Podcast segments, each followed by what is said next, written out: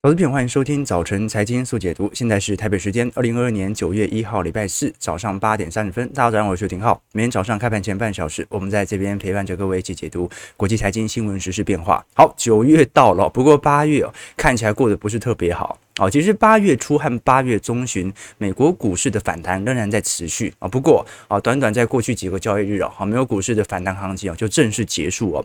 反反而我们从八月份的行情来看的话啊，几乎是过去美国股市七年来最差劲的八月份表现哦。标普八月份的跌幅是四点二 percent。道琼的月跌幅是四点一 percent，好，纳指月跌幅有四点六 percent，哦，那最惨的是费半，哦，费半跟呃制造业循环的联动度是比较高的哦，啊，月跌幅有九点七个 percent 哦，好，那我我觉得反而哦，我们看到整个联准会的紧缩政策的确对于短短期的股市波动有比较明显的影响哦，但是接下来就要来观察了，如果联准会是真的因为比较好的经济消息，所以它被迫要继续的紧缩，如果是。按照着这样的路径的话，那是不是说明接下来啊，今天会公布小非农嘛？那明天就要公布实体的非农就业数据了。那我们从最近几天所公布的就业人口数据啊，其实就已经观察到了，八月份的民间部门的就业人口啊，一共增加了十三万人，其实是稍微比七月份的二十六点八万人是有点放缓的，不过也没有到一个负增长的区间。那另外一点呢，如果是以美国的劳动力的职位空缺来看的话，八月份的消费信心呢，其实也回到了三个月的高点哦，也就是说，其实到目前为止，就业市场仍然没有那一种。拐点的出现，就是没有看到任何失业率即将上升的迹象。可是连鲍尔自己都发表谈话了，哈，未来大家可能要接受失业率适度的上调。那现在拐点甚至都还没有出现，我们要怎么来理解接下来所发生的经济数据呢？好，所以现在反而是哦，如果接下来的经济数据啊，如联总会所预期般的差劲，反而股市更有利于啊实体的啊利空进出。但是如果实体经济数据还表现得不错，诶，那反而。啊，市场上可能就会比较恐慌了。至少这个是目前华尔街的主基调吧。你只要经济过好，消费情绪稍微有点回暖，通膨啊向下滑的速度不够快的话，那最终联准会只能释放更加紧缩的言论啊。那其实我们这一次也看到了哈，不管是我们从实体的呃就业人数、非农就业，还是从失业率啊，它都是一面倒的。我们看到像是八月份的职位空缺人数哦，已经连续八个月超过一千一百万。人哦，也就是说，现在还是有大量的工作是找不到呃这个就业人口来填补的，失业率仍然处于相对的低位哦。那其实我们过去可以看到了，现在哦，呃，因为整体市场就业的改革哦，有大量的人口他更习惯于在自己家里工作啊。比如说我们现在看到哦，每周啊，啊大概有二点六八天啊是在家里工作的。就比较类似资讯产业啊，你像是科技业啊啊，或者一些啊实业这些这个硬体设施，可能最近库存也过高，那设计人员都回家自己设计了。那再来第二名就是金融保险业了，那或者一些企业管理啊啊，或者一些我们所看到的云端业务啊、艺术啊、房地产啊，好，甚至每个礼拜大概都有一天到两天是在家工作的。可是我们看到哦，相对比较低的，其实也刚好是缺工率最高的，都是一些比如说啊交通运输工作人员。零售业工作人员、制造业工作人员啊，医疗或者食品服务业的工作人员，目前这些人呢、其实到目前为止，职位的空缺数来的是最高的。那刚好他也不能够忍受自己的员工在家里工作，因为没办法嘛，好，你一定要失业者一定要到店里面来工作，好，所以这个就是我们形成第一步的原因，就是疫情后改变了很多人的工作思维和习惯哦，甚至听到你像。当年毕业的时候，我们有很多，我们那一届有很多去读这个 UC Berkeley，然后毕业完之后，老师说了，这个美国学费不便宜嘛，就直接留在加州工作了。然后你工作工作，发现加州的这个房价，然后治安实在太差劲，所以很多人他们反而跑到墨西哥去住，就墨西哥。他在，反正他是软体工程师，在墨西哥居住。那有时候回加州这样子哦。那我们看到哦，呃，这个疫后疫情时代是造成就业结构改变的一个原因。那另外一个原因，我们过去跟各位提过嘛，啊，就是美国的平均寿命哦，已经创到了二十六年以来的新低了。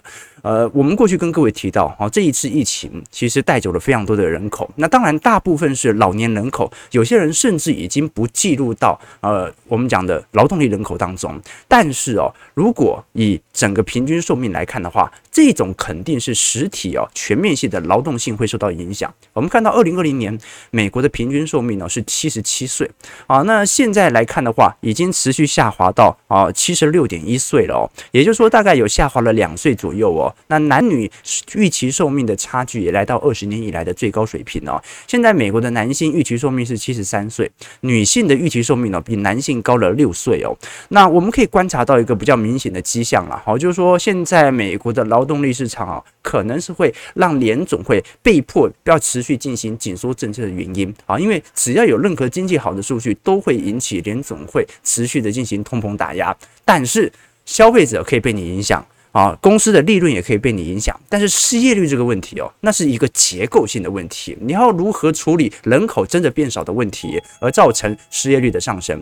值得大家来多做些留意了。好，我们再来观察一下欧元区的部分呢。昨天欧元区八月份的 CPI 出来了，九点一 percent，哦，又创了历史新高了。这也强化了欧洲央行在下周会召开会议，考虑大幅加息的预期啊。那欧元区在今年肯定是会回到正利率啊，结束过去十年来的负利率政策啊。那这一次 CPI 是九点一。预期是九个 percent，所以其实是比预期还要来得高的哦。那么前值啊，七月份的 CPI 是八点九 percent。那我们也看到了，其实这一波通膨拉抬最为明显的哦，并不是核心的，而是能源和食品价格。我们看到现在由于目前能源价格还在高位盘旋，天然气价格也在持续创新高的格局底下，我们看到欧元区哦，这一次的通膨几乎压不下来，而且核心通膨其实已经有一点停止增长的味道了。其实从实体经济部门，我们也看得出来了，现在随着生活成本的上升哦，也削弱了疫情后经济的大幅反弹。欧元区是上个月刚刚跌破偏爱的五十的龙骨线，那预估从今年九月份开始就会高速的下行。那我们就要观察啊，本坡欧元区的经济走皮会走多久？当然了。呃，股市不会在 PMI 往上的时候才开始反弹，到中段即将见底的时候，股市它就会提前先进行一些反应了。好，这个是呃资本市场跟实体经济的一些关系，所以接下来几个月反而是值得大家来多做一些关注。你说 PMI 在五十以上，你根本就不用猜什么时候落底，因为还很久。但是 PMI 在五十以下。这个时候就要来观察一下过去历史的空头格局和景气的修正格局，通常会维持多长的一段时间了？那欧盟现在填满天然气的库存，能否就能够安全过冬呢？至少美国到目前为止哦，实体天然气用船的补给量算是蛮高的啦。可是今年冬天能源安全哦，现在最大的问题就是今年应该还是一个极端气候年啊！大家有没有觉得？这个夏天好像应该讲，过去几年的夏天都比前几年的夏天越来越热，过去几年的冬天都比前几年的冬天越来越冷哦。极端气候就会使得能源价格高速攀升，因为夏天要用更多的冷气。冬天呢，要用更多的暖气。那目前欧盟国家的天然气的库存量啊是七十九点九四 percent 哦，但是欧元区给呃目前整个呃我们讲到欧盟欧盟执委会哦给整个欧元区的制定的储气率哦是百分之八十的目标，现在是七十九点九四哦，稍微低于目前的一个变化。那我们看到现在主要缺乏天然气的啊相对比例比较低的，大概就是我们看整个欧元区或者像是意大利、德国、西班牙。啊，或者葡萄牙哦，这一类比较西欧的国家，反而东欧的国家，因为天然气管哦相对来的比较近，目前的储气率相对来看是比较高的。但是值得观察啦，因为天然气的用量啊，我们大概预计在十月开始，冬天来的时候哦，速度会越来越快。那么冬天的。欧盟的储蓄率啊，通常会直接砍半，下滑到四十五 percent 哦。那如果现在预估俄罗斯如果十月份开始断供天然气的话，储蓄率会在半年之内下滑到二十六个 percent。那预估明年年初欧元的这个欧元区的全部的天然气的供应就会全部断裂。好，所以哦，它大概整个处理能源危机的时间呢，至少在面对冬天之前呢，它大概还有半年的时间的消耗量可以给它消耗，大概在明年第一季一直用一直用才会完全的用完。好。所以时间线其实也没有那么紧迫，我们反而更为关注的是这一次在其中选举即将来临的时候，那拜登还会使出什么样的方式，一边扶助欧盟，一边能够让内部的通膨下滑，一边又要采取新的财政政策才能够有所拉抬嘛？最近一个大家比较关注是学贷全免的问题。好，我们看一下美国股市昨天的表现哦，美股继续跌啊啊，希望这是八月份。啊，这个把它跌完就好。因为九月份我们昨天有做过图图表统计，九月份通常盘势也不太好，通常十、十一、十二才会有比较明显消费旺季的股市惯性的带动。好，我们看一下道琼工业指数的表现，道琼下跌两百八十点，零点八八 percent，收在三万一千五百一十点。标普五百指数下跌三十一点，零点七八 percent，收在三千九百五十五点哦，都很顺势的跌破了季线位阶哦，啊，你就知道。呃，就算过去的涨势比较猛哦，但是其实空头来临的速度也很快，缓牛急熊嘛。纳指的部分下跌六十六点，零点五六 percent，收在一万一千八百一十六点。费半下跌三十一点，一点一五 percent，收在两千六百七十七点。好，那昨天值得观察的一家财报是惠普，惠普昨天公布消费性个人电脑，我们讲 PC 哦，需求量正在严重下跌，那预估第三季的营收会明显的下滑，而且会比市场预期待的低非常多，而且惠普还同。同时下修了全年的展望哦，主要是因为看坏消费性的需求，并且警告。现在需求放缓的领域哦，会逐渐的影响到其他消费性的电子产品，不可能只有 PC 现在所受到冲击来的最大。那其实这一次财报公布之后，我们看到惠普这个股价直接在盘后大跌了六个 percent 哦。那其实我们看到了，现在在各种数据方面哦，都显示惠普的库存周期周转天数正在不断的创高当中。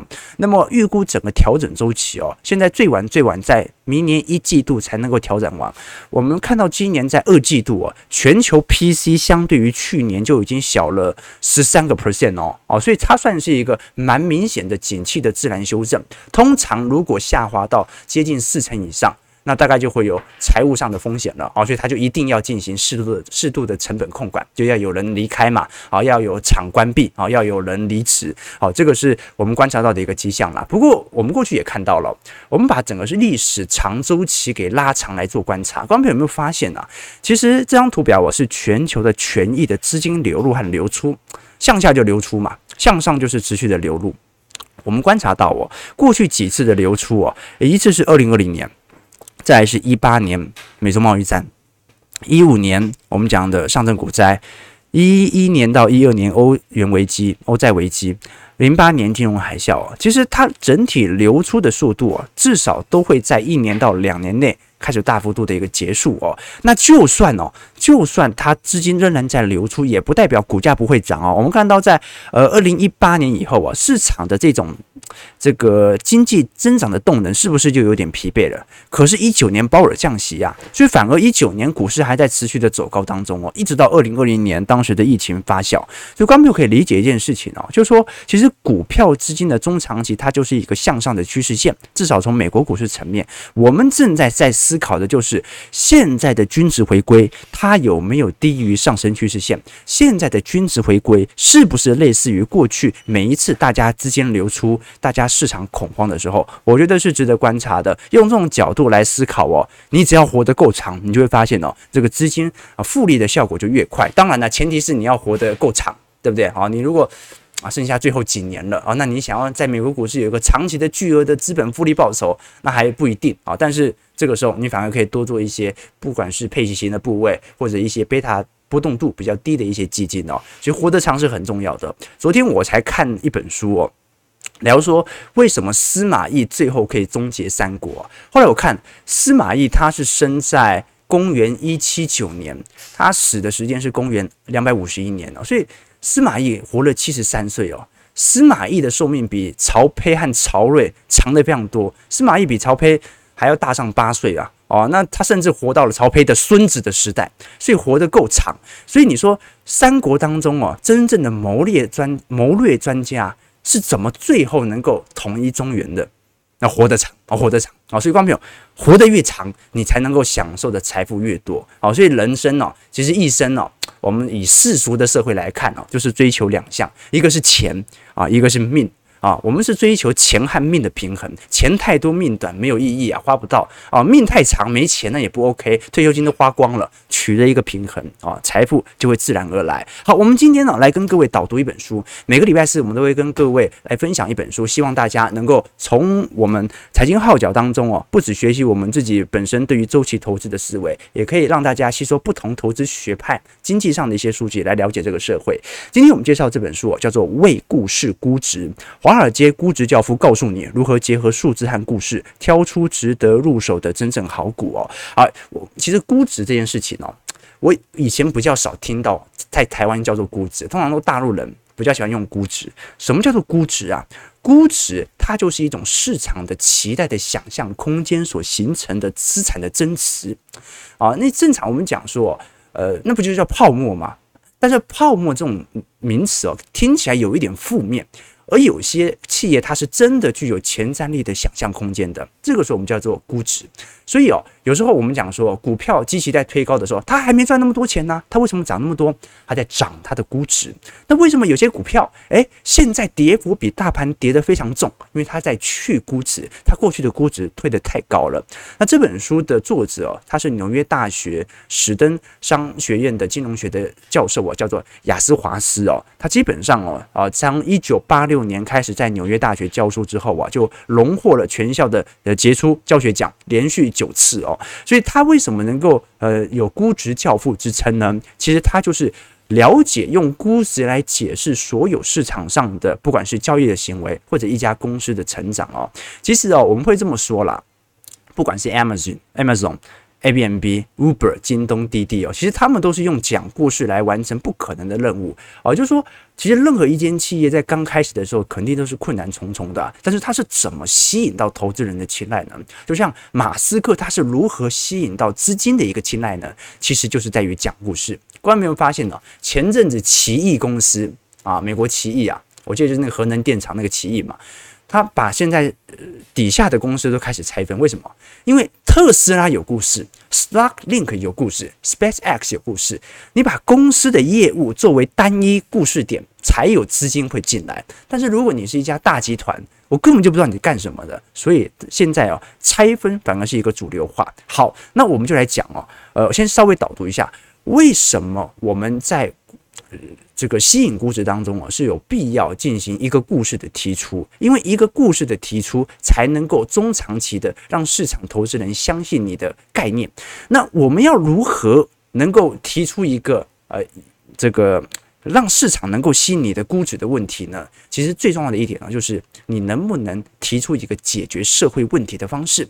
很多人说啊。啊，我们开这家公司啊，是要我这个开创这个伟大的公司，我们要有伟大的梦想。但是这本书提到哦，你要有好的估值，绝对不要跟人家提什么伟大的梦想。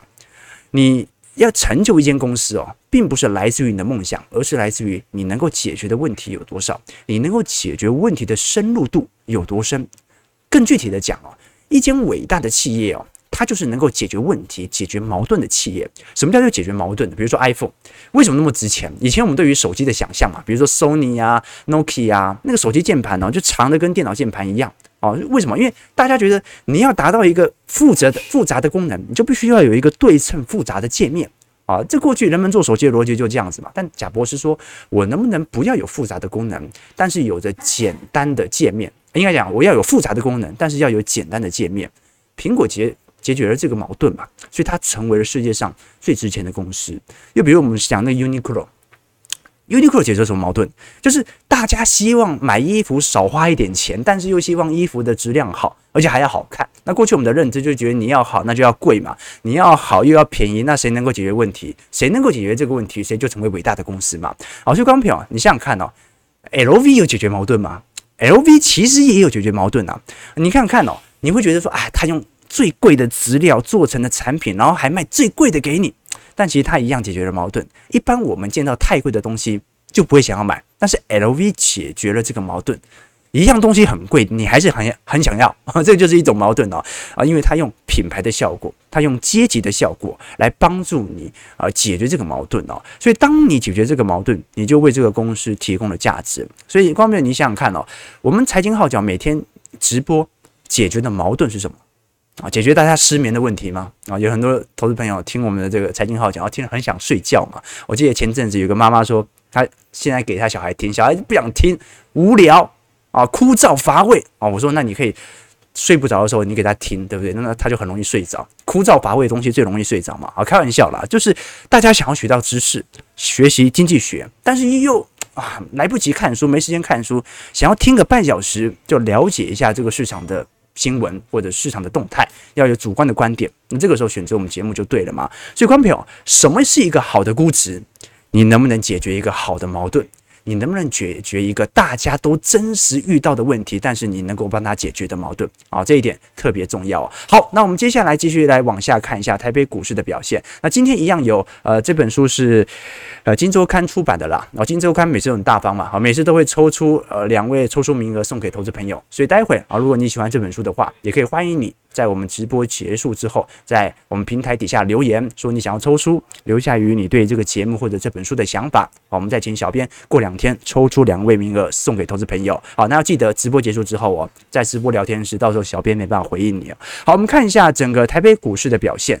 台北股市昨天很明显的哦，这个关股护盘的力度是非常显著的哦。那不知道昨天是不是因为蔡英文生日了哦？但是今天肯定。系统单的卖压又会很重了。我看到台子其实现在已经跌了快三百点了，昨天费半也跌很重啊。那今天会不会有点适度的进行拉抬呢？呃，就来观察了，好，就看一下关谷的护盘力道哦。我们按照过去几次经验呢，其实当天重跌了，这个盘中护起来的可能性其实算是蛮高的。那昨天其实另外一点是 MSCI 的季度调整生效了，不过它是尾盘的一个爆量，盘中的时候其实呃台北股市就有比较明显的拉抬了。那最终是收涨一百四十一点，收在一万五千零九十五点，月线。连二红，好，那三大法人同步站在买方，昨天呃合计买超了五十亿，所以外资其实也没有买多少了。那投信则是续创了最长的买超记录。我们看一下台币的部分哦，哦台币仍然在高位震荡哦，哦现在还是贬得非常凶哦，哦昨天贬到了三十点四三五哦，呃虽然稍微没有像前天这么凶哦，但是也留了一条上影线嘛，哦所以昨天很明显哦，这个关股国安基金的护盘色彩算是蛮明显的哦。那股市通常领先十。体的经济数据大概有一个季度了，今年一季度哦，当时牛市的同步，我们看到是一万八千六百一十九点，那股价提前警告了吗？开始往下跌。过了一到两个季度之后，台北股市的市场的氛围啊，包括财测的下调都开始涌现的，所以上半年我们讲就是最明显就杀估值，看到没有？台积电从六百八十八块跌到现在五百块。它是杀什么？是杀它的营收衰退嘛？是杀它的财测下调嘛？都不是，它就是杀估值，它就是过去台积电的估值推得太高，所以它必须要往上。往下杀，市值它在六百八十八块的时候啊，最多是十七点七兆嘛，现在下滑到十三兆了嘛，市值也蒸发了五兆元，所以这五兆元杀的就是估值。当然，加权指数哦，我们看到整个上半年哦，跌点有四千六百九十一点哦，近期开始有所适度的反弹，但是我们还是要有一个清楚的认知哦，外资在今年呢，仍然没有大幅回补的迹象。啊，有可能产生的迹象。为什么这么说？我们看台积电法人买卖超哦，这个第一列哦是外资的买卖超，第二列哦是投信的买卖超。你可以看到哦，其实外资在过去呃二十多年来的买超的张数也不过就是呃一百一十七万张，那投信也不过就买了一万多张而已哦。所以基本上啊，投信跟外资是完全没办法比拟那个资金量的。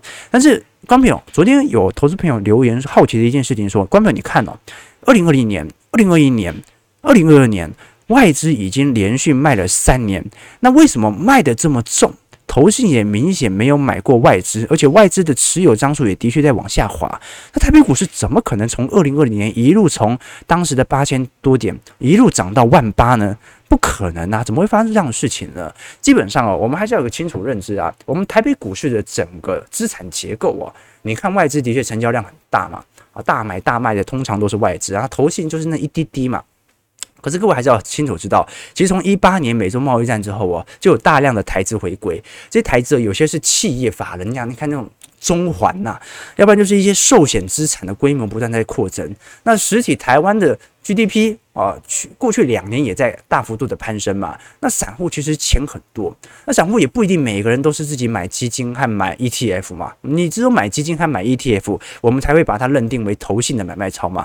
那如果是自己买股票，我们就散户嘛。啊，所以也就是说，其实从二零二零年、二零二一年以来，真的有大量的筹码，其实把外资手上的筹码给买了过来。好，这个是实质在发生的迹象，并不是说，哎，怎么会现在有哎外资卖这么重，投信买这么少，台北股市还。有能够向上涨的可能性呢？过去两年也没有量缩嘛，对吧？啊，所以现在真实的情况就是，大部分的筹码其实已经大规模的从外资转移到身上。当然，对外资来讲不一定亏，因为外资在二零一八年卖十万张台积电，跟在二零二二年卖十万张台积电那是不一样的啊。因为如果按照绝对金额来看的话，二二年不用卖那么多张。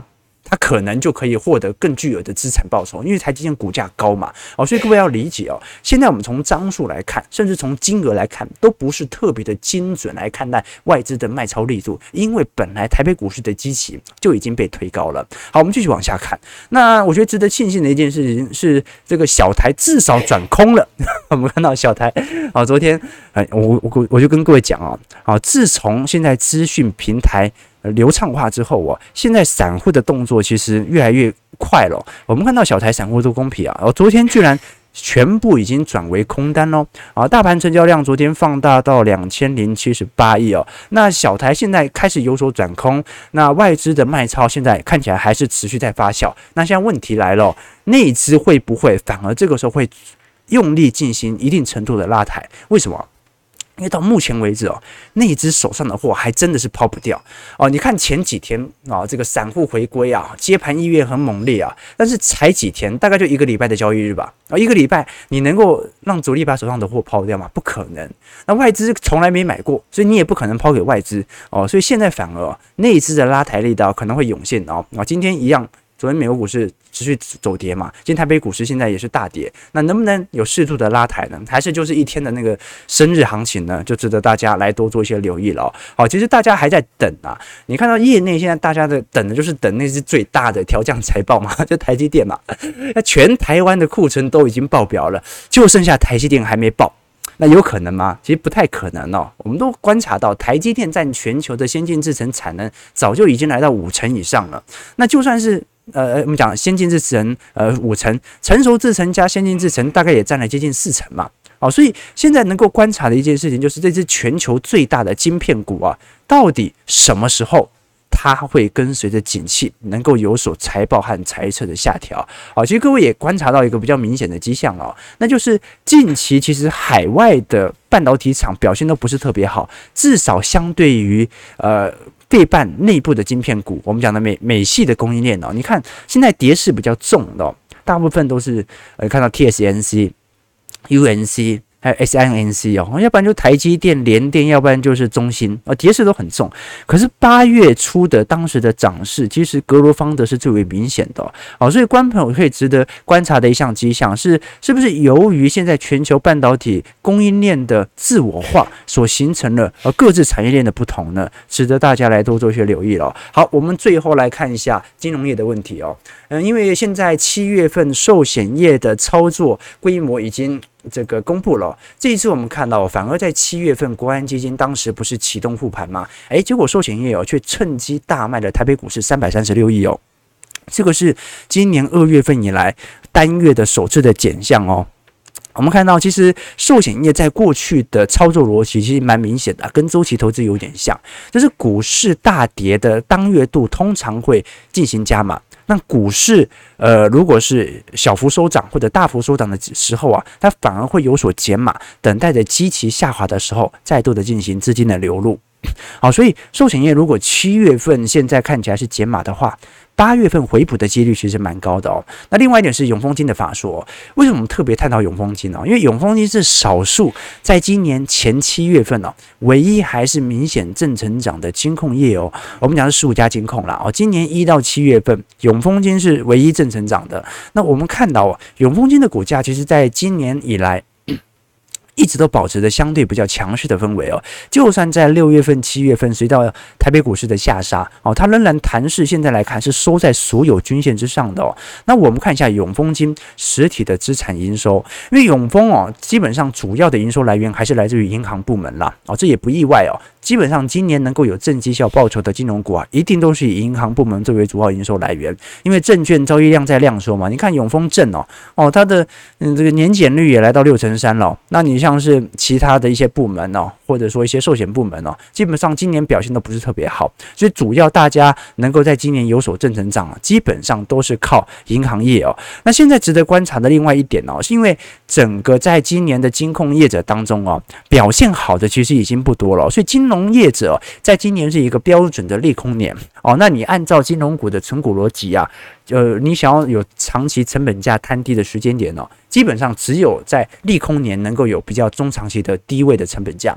基本上在利多年哦哦，比如说在整个二一年啊啊，或者在我们所看到的过去一七年、一六年或者一三年、一四年哦，只要是那种哦有明显的景气回温的状态底下，基本上对于金融股啊，它都不是一个特别适合摊低成本价的时候哦。我们把整个股价图呃拉得更长远来做一些观察哦。这张图表示今年啊十五家金控目前实体在今年以来的绩效，你看到表现最好的几家正报酬的，几乎清一色都是银行。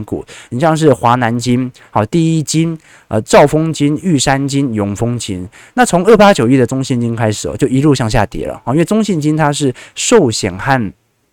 这个银行部门营收各半嘛，所以它跌势没那么重，但是也不轻啦，跌势有九个 percent，然后持续往下看哦，到二八八九跌幅十二 percent 哦，二八八七台新，然后二八八五元大，二八八八二八八三啊国泰这个我们讲的这个开发金，然后富邦金哦，跌势就一个一个接一个加大了，好，所以观众朋友可以理解哦，现在是怎么样啊？现在是银行涨最多啊，这个证券跌势。稍微没那么重，那寿险跌势是来得最重的哦，这个就是整个银行股的实体机器的变化啦。哦，所以按照均值角度啦，如果景气走皮，基本上银行股也没办法独善其身，所以最终它也始终会向下，所以反而我认为是银行股目前反而大家要特别的小心，那反而是寿险股和证券股哦，啊，你能够想到的利空大部分也已经反映了啦。哦，这个国泰金的净值都已经砍半了啊，它还能够再砍半吗？啊，这个有可能，但是至少从机器角度来看，啊，它的下滑力度哦是比银行股还要来得高非常多的。好，我们最后再来跟各位持续来分享一下啊这本书哦。呃，我们先看台北股市好了，台股已经跌了两百二十四点了。好，今天成交量来讲，感觉第一盘这样就爆出来了。今天预估有两千五百亿啊，收在一万四千八百七十点啊，离前低有一段距离啦。不过值得观察的一件事情是，哎，今天台积电。待会来看一下 tick 好了，会不会啊这个内资或者关股的护盘力道啊，会有一道防火线呢？值得大家来呃多做一些关注和留意哦。好了，那我们刚才聊了一个估值要怎么样能够慢慢的推高，那我们现在来聊一件事情，一项估值要如何慢慢的被戳破呢？其实啊，你会发现哦，这个估值推高和推低啊，如果已经挂牌的股票啊，通常是周期性的成长股最为关注啊。市场低迷的时候，往往也是投资周期性的成长股能够最有巨额的成长的空间哦，因为他们的估值啊会因为周期性的恐慌被狂杀，但是业绩的增长啊，它往往能够跨越周期，在未来几个季度持续展现。就好像哦，如果你知道电动车是趋势，那么你应该也很能够清楚啊，熬过本轮下行周期之后啊。推动整个指数持续上涨的，应该就是电动车板块的族族群。那如果是非周期性的成长股哦，呃。其实，如果以巴菲特的价值股那些美国运通啊、可口可乐来看，大概就类似于非周期性，但是还算是稳定成长的这些价值股哦，通常它的估值就不算低。为什么？因为它已经尽可能反映它有可能成长的估值了。那相对起来看的话，你要能够赚取更多的报酬，就必须在股价低迷的时候购买这些看似未来估值能够有所增长的股票。可是我们也很清楚啊，现在这个社会啊，这本书也特别提到了。高估值的公司啊，轮动的速度越来越快了。以前我们跟各位啊，曾经呃导读过一本书叫《基业长青》啊，他就提到了跟这本书一样的一个问题哦，就是呃，他当时在一九，我觉得一九八零年代的时候，他提出了当时在那本书当中认为是高瞻远瞩的公司企业，然后呢，后来发现在一九九五年的时候回撤嘛，有一半已经跑输给标普百指数了。那当时一九八零年代，他挑出最优秀的企业是哪一些啊？Nokia、思科、Ellison、西门子，而就好像我们今天吹捧的台积电、苹果、特斯拉、Amazon 一模一样哦，就是当时最红的企业，就是当时认为最为高瞻远瞩的企业。后来大家发现啊，其实现在产业的轮替周期越来越快，估值推动的速度非常快，但是估值破灭的速度越快啊，所以哦。最终你会发现哦，要怎么样能够赚取整个市场成长的估值，同时又不要在泡沫破裂的时候啊，让自己资产受损呢？是及时离开吗？不，你永远不知道什么时候该离开，因为你没办法每一次都判断你的估值和它的方向是正确的。唯一的方式就是购买 ETF。好，所以哦，关表示最终哦，你会发现哦，如何从估值当中发现真正的奥秘，就是你其实没办法百分之百分辨每一家公司的估值什么时候来到尾声，所以最好的方式其实还是用分散风险的方式来投资这些高估值的股票啊。这个就是我自己的想法和结论了啊。好了，九点零五分呢，今天卖压的确还算是比较沉重一点点呢啊，但我们就来看嘛。好，看尾盘可以不可以拉上去哦？啊，那呃，其实台北股市的散户哦，虽然昨天是转空了，但也不代表呃台北股市马上就要开始进行回升。然后通常它会有一定的时间期，大概要大概半周到一周左右，呃，整个散户才会跟整个市场的股市产生一定程度的反向关系。九点零六分，感谢各位今天参与。如果喜欢这本书，记得啊，可以在我们直播结束之后在底下留言抽本书回家，或者直接把这本书买回家，用三百块哦，呃买。一个人终其一生的思想，我认为是十分划算的。如果喜欢我们节目，记得帮我们订阅、按赞、加分享。我们就明天早上八点半，早晨财经速解读再相见。祝各位投资朋友开盘顺利，操盘愉快。